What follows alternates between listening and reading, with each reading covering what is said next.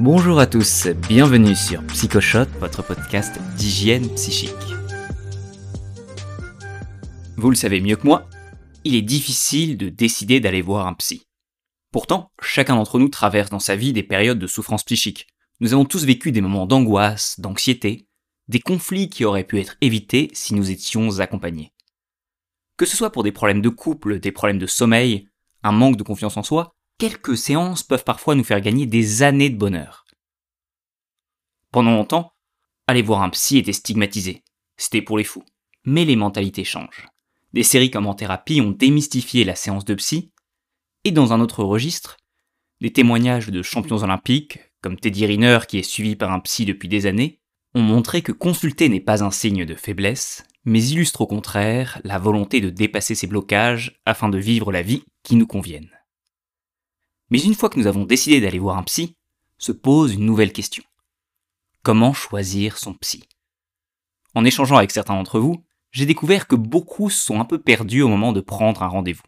Entre les psychologues, les psychiatres, les psychanalystes, les psychothérapeutes ou psychopraticiens, on peut dire que nous avons l'embarras du choix. Je vous propose donc un épisode pour tirer tout cela au clair. Nous allons voir les différences entre les psys et un rapport qui compare l'efficacité des différents types de thérapie.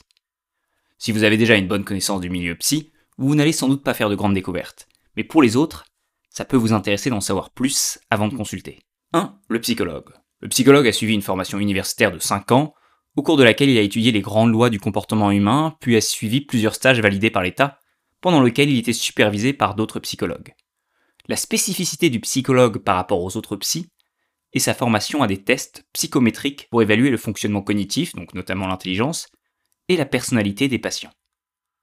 Petite précision, les tests effectués par des psychologues n'ont rien à voir avec l'horoscope ou des tests de magazine. Ce sont des tests dont on a vérifié la validité en les faisant passer au préalable à des milliers de personnes. Deuxième psy, le psychiatre. Le psychiatre est un médecin. Pour devenir psychiatre, il faut donc d'abord suivre des études de médecine, puis se spécialiser en psychiatrie. Six années de médecine en tronc commun, puis un internat de psychiatrie qui dure 4 ans. Le psychiatre est le seul psy qui peut prescrire des médicaments et déclencher une hospitalisation si les troubles sont importants. C'est également le seul qui peut réaliser un diagnostic psychiatrique. Par exemple, diagnostiquer une dépression ou une schizophrénie. Pourquoi le diagnostic est-il réservé aux psychiatres et pas aux psychologues? Étant médecin, le psychiatre peut distinguer les troubles qui ont une origine psychique de ceux qui ont une origine organique. Par exemple, une fatigue intense, des troubles de la concentration et des pertes de mémoire peuvent être les symptômes d'une dépression, mais également d'une hypothyroïdie. Point important, les consultations chez un psychiatre peuvent être remboursées par la sécurité sociale. Un dispositif de remboursement des psychologues est en cours de déploiement, mais il est vivement contesté car le montant des remboursements est trop faible au vu de la durée des séances. Troisième psy, le psychothérapeute. Et c'est là que ça commence à se corser. Historiquement, n'importe qui pouvait s'autoproclamer psychothérapeute. Évidemment, c'était un problème, puisque ce titre donnait une illusion d'expertise qui ne reposait sur rien. Un décret de 2010 a indiqué que désormais seuls les médecins et les diplômés d'un master de psychologie pouvaient user du titre de psychothérapeute. Résultat, à la suite de ce décret, les personnes qui ne pouvaient utiliser le titre de psychothérapeute ont pris le titre de psychopraticien. Dernier psy, le psychanalyste.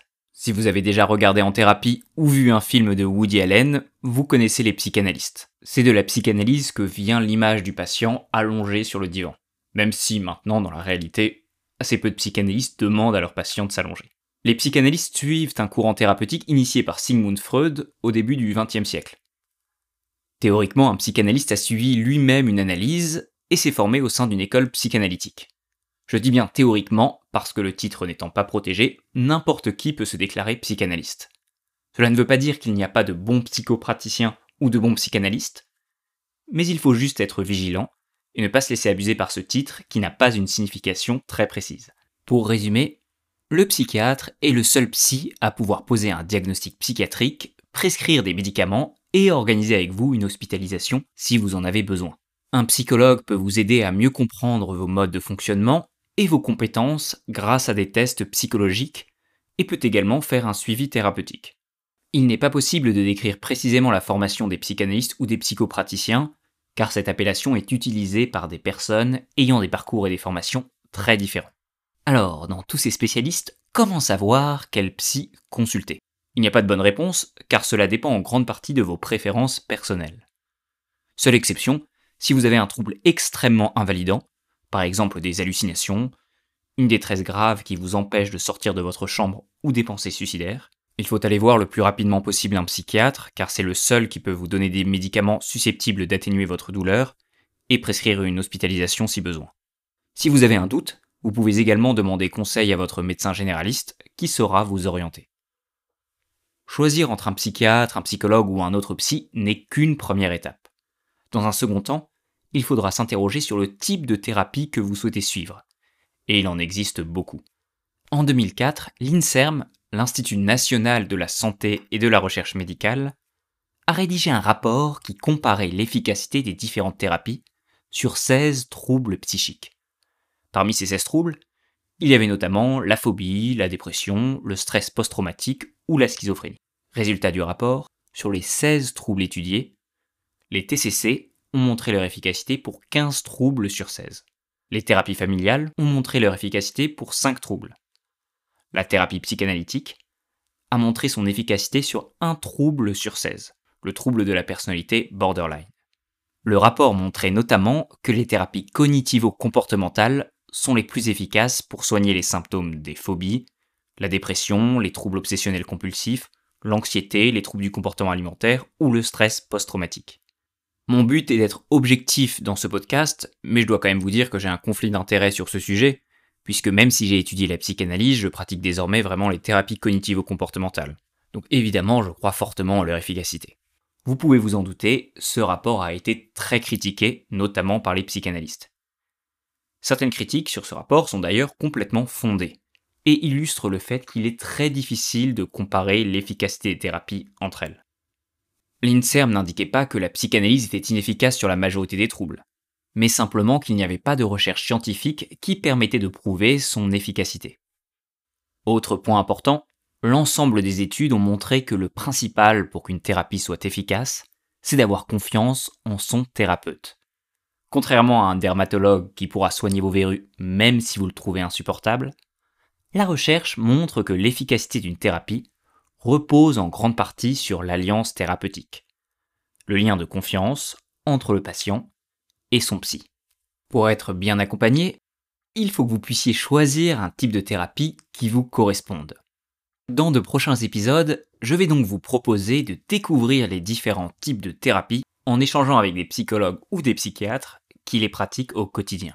Dans ces épisodes spéciaux, je mènerai un entretien avec un psy qui répondra à toutes les questions que nous nous posons sur sa thérapie. Pour le moment, j'ai prévu de faire des épisodes sur la psychanalyse, les thérapies comportementales, les thérapies systémiques, et le MDR. Mais n'hésitez pas à m'envoyer des suggestions si vous souhaitez découvrir d'autres thérapies. Si vous aimez Psychoshot, je vous remercie de partager cet épisode avec au moins deux personnes dans votre entourage. C'est indispensable pour que la communauté grandisse et que je puisse produire plus d'épisodes. N'oubliez évidemment pas de vous inscrire à la page Instagram, LinkedIn ou Facebook. Et surtout, surtout, si ce n'est pas déjà fait, ce serait génial si vous pouvez prendre une minute pour mettre 5 étoiles sur Apple Podcasts, Spotify ou une autre application de podcast. Merci du fond du cœur.